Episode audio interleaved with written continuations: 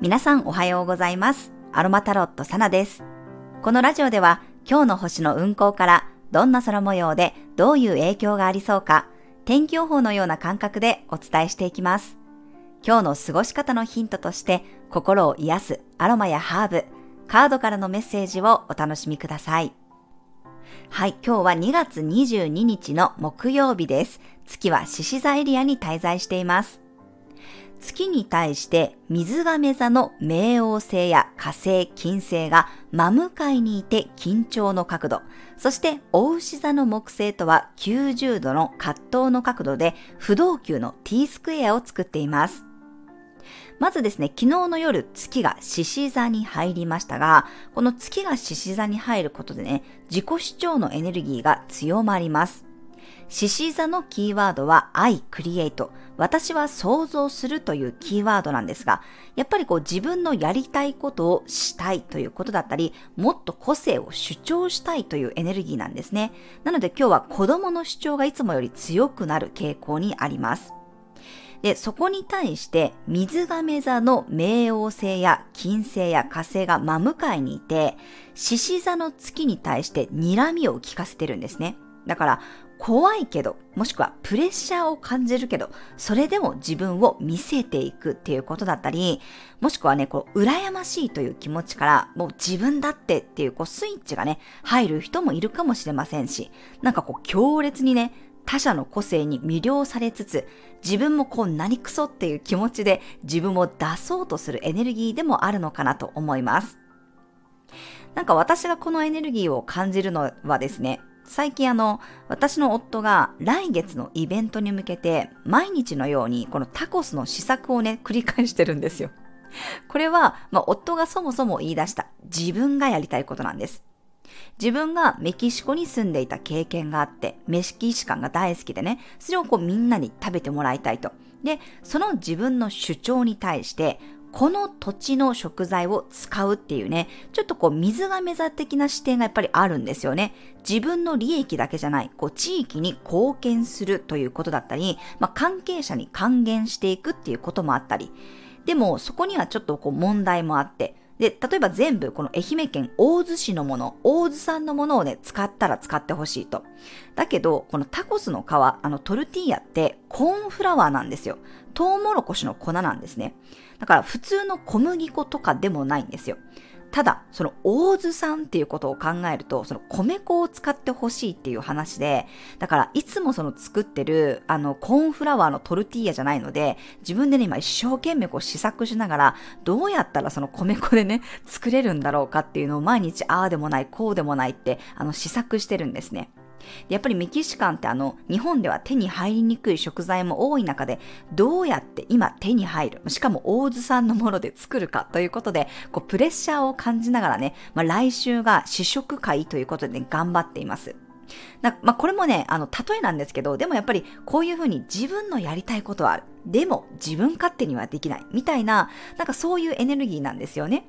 だからそういうふうに自分の主張と、だけどやっぱり水亀座的な全体を見るねっていうところのこう葛藤が今は起こりやすいのかなと思いますね。このエネルギーはもう、えー、水亀座に冥王星がいる限り、この20年間ずっと起こりますので、なんかやっぱり自分勝手ではない世の中のこと、社会のこと、この地球全体のことを考えていく、もしくはこう他者のことを考えていくっていうのは、なんかここからずっとやっぱり強調されるんだろうなっていうふうに思いますね。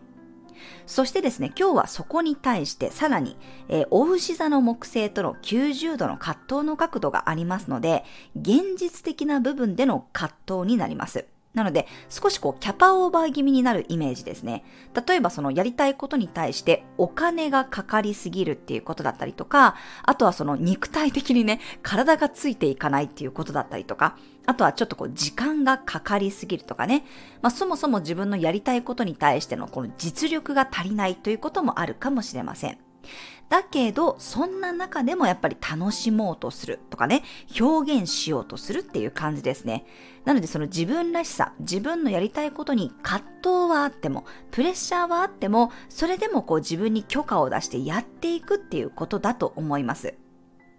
で、これはね、今度のその乙女座満月のメッセージにも通じるところがあって、やっぱりこう理想を叶えるための調整でもあるんですよね。魚座の持つその理想っていう世界観、夢に対しての乙女座の現実的な調整です。だから、その調整するものが仕事だったり、まあ、体だったり、働き方だったり、生き方だったりね、するのかなって思うんですけど、やっぱりそこを見つめていくことが増えていくかと思います。まあでもね、えー、私自身がこのヤギ座の冥王星にね、プレッシャーをずっとこうかけられ続けていたので、まあ今もう冥王星がね、水亀座に移りましたけど、やっぱりこう、あの、振り返ってね、言えることって、人ってね、追い込まれたからこそね、やっぱ火事場の馬鹿力が出てきたりするんですよ。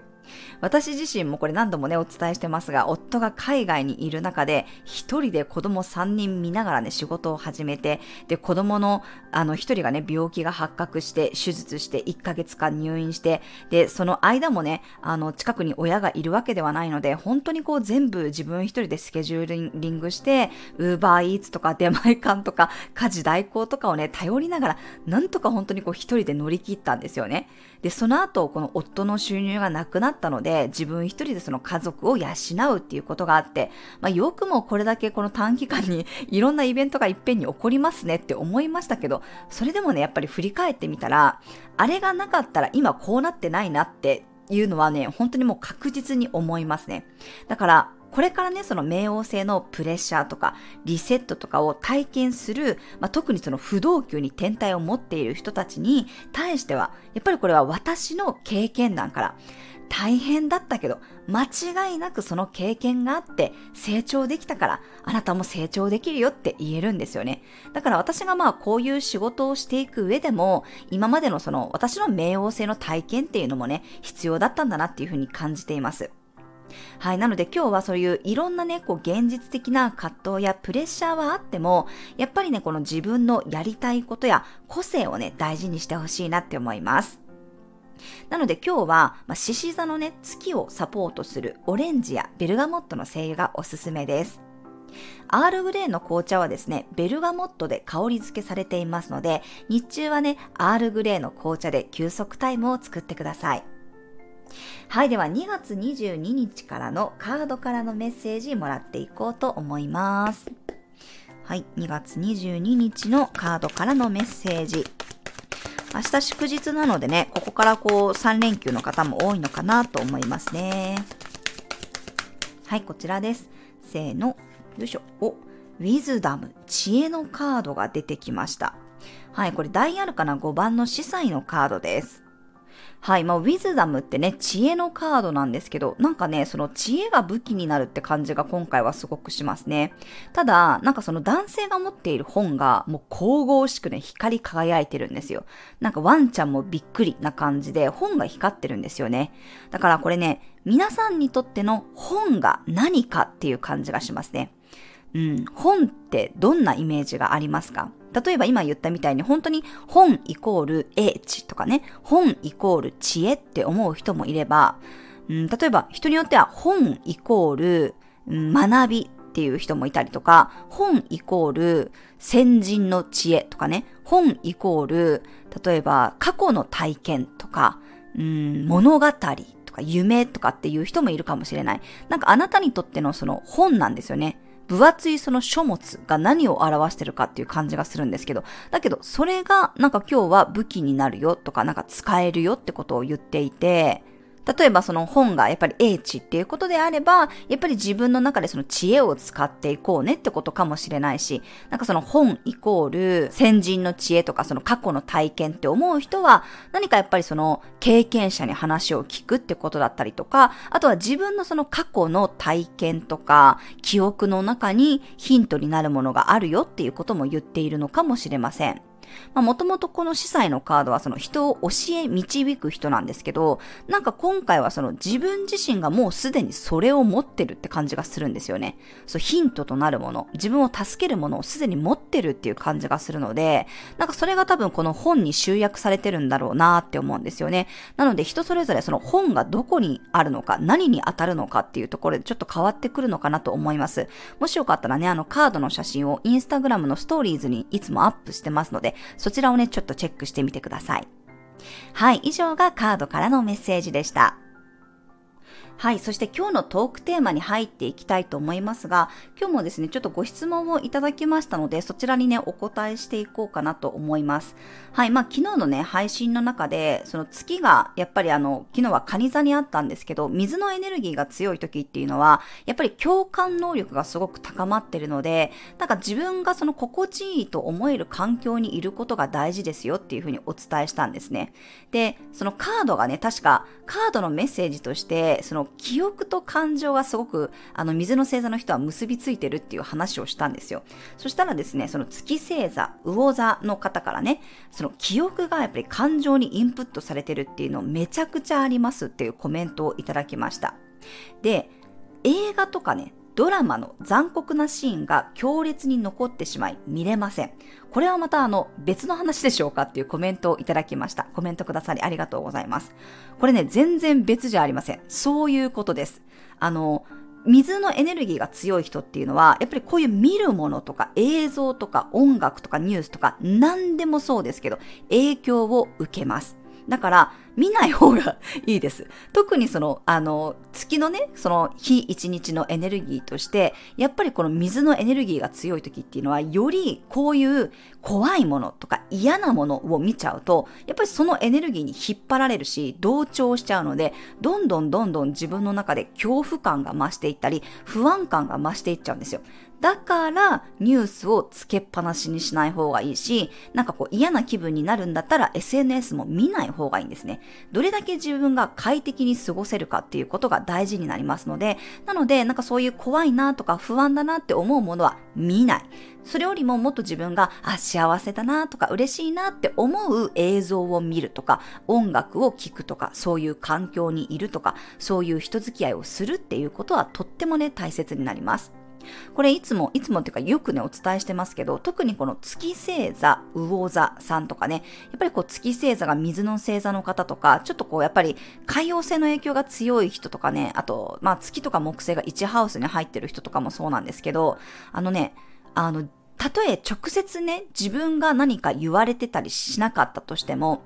例えばクラス、教室の中に一人いじめられてる子がいたとしたら、やっぱりね、そのエネルギー受け取っちゃうんですよ。自分がいじめられてるわけじゃなくっても、クラスの雰囲気が悪かったり、クラスでいじめがあったりすると、自分ごとのように捉えてしまって辛くなっちゃって、学校に行けなくなるということが多々あります。そういう話をね、何度も私はセッションの中で、あの、聞いてきました。で、大体見るとやっぱりね、感受性が強かったり、そういうふうに月が魚座だったりとか、水星座だったりとかするんですよ。だからもうこれはね、あの、本人が本人がわからないかもしれないですね。それはもしかしたらやっぱり星のことを知らなければ、なんで自分はなんかあそこにいると苦しくなっちゃうんだろうって思うかもしれない。でもそれはね、やっぱりその場の環境を吸収しちゃうからなんですよ。だからやっぱりそういう時って環境を変えてあげるしか方法が正直ないんですよね。だから生きづらいなって思うんだったら、うんなんかやっぱその環境にいるとどんどんどんどん自分が沈んでいっちゃうので、もうクラスの問題ってなかなか難しいんですけど、やっぱりクラスを変えてもらうっていうことだったり、そもそもそのクラスの雰囲気を改善してもらうとか、クラスの中でやっぱり何かあるかもしれないって思ってやっぱり対処していくしかないんですよね。でもこれは学校のことだけじゃなくって、職場でもそうだし、家庭環境でもいい。一緒ですし、やっぱりその環境とか場所とか自分が取り入れる情報、見るものっていうのは全て影響を与えるって思ってもらったらいいと思います。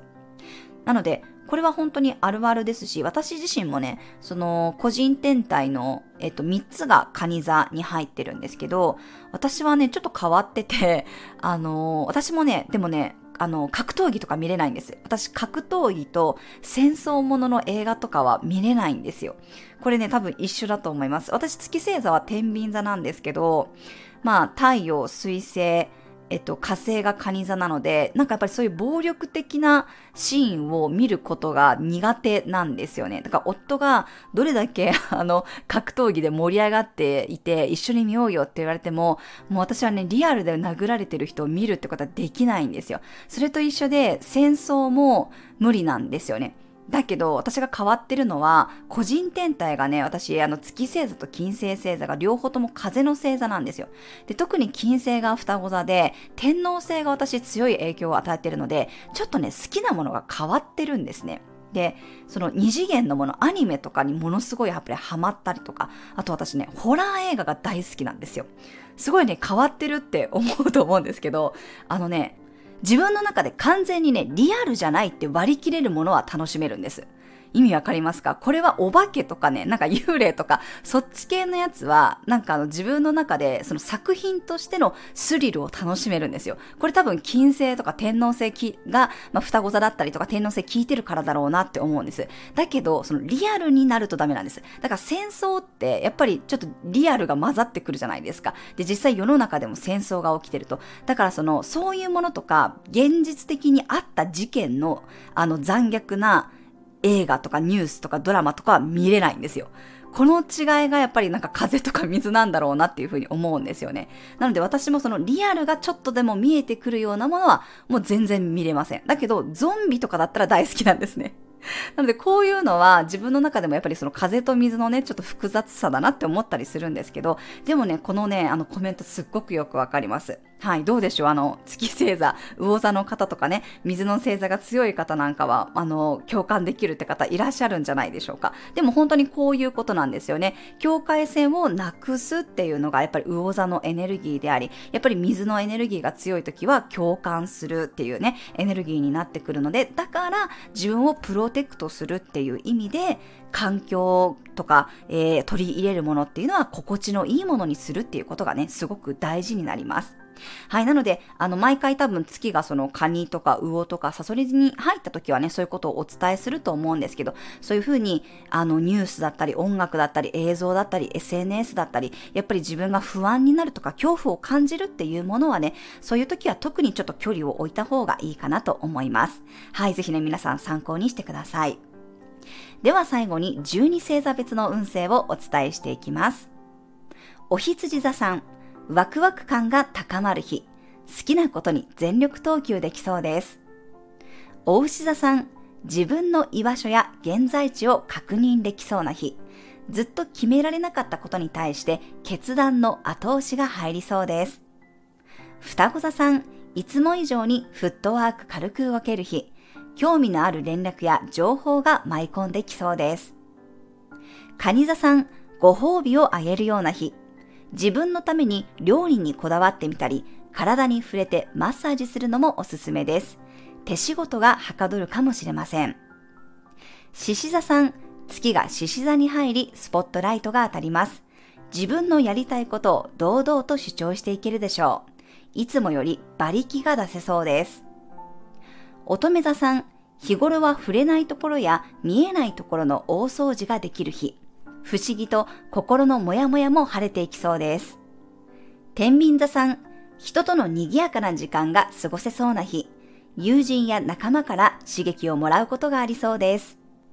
サソリ座さん、いつもより馬力が発揮できる日。意を決して何かを決めることができたり、ついに重い腰を上げて取り組む覚悟ができることもありそうです。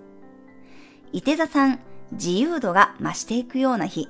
もっと高みを目指したい気持ちが強まりそうです。小さくまとまらずに動いていきましょう。ヤギ座さん、周りからいいフィードバックがもらえる日。自分流を貫くよりも相手の言葉に耳を傾けることですごくいいものが出来上がりそうです。水亀座さん、相乗効果がありそうな日。他者と関わることで自分にも相手にも成長の機会につながりそうです。それぞれの個性を楽しめるでしょう。魚座さん、面倒ごとを片付けられる日。たくさんのことをこなすよりも一つできたら OK ぐらいの感覚の方がうまくいきそうです。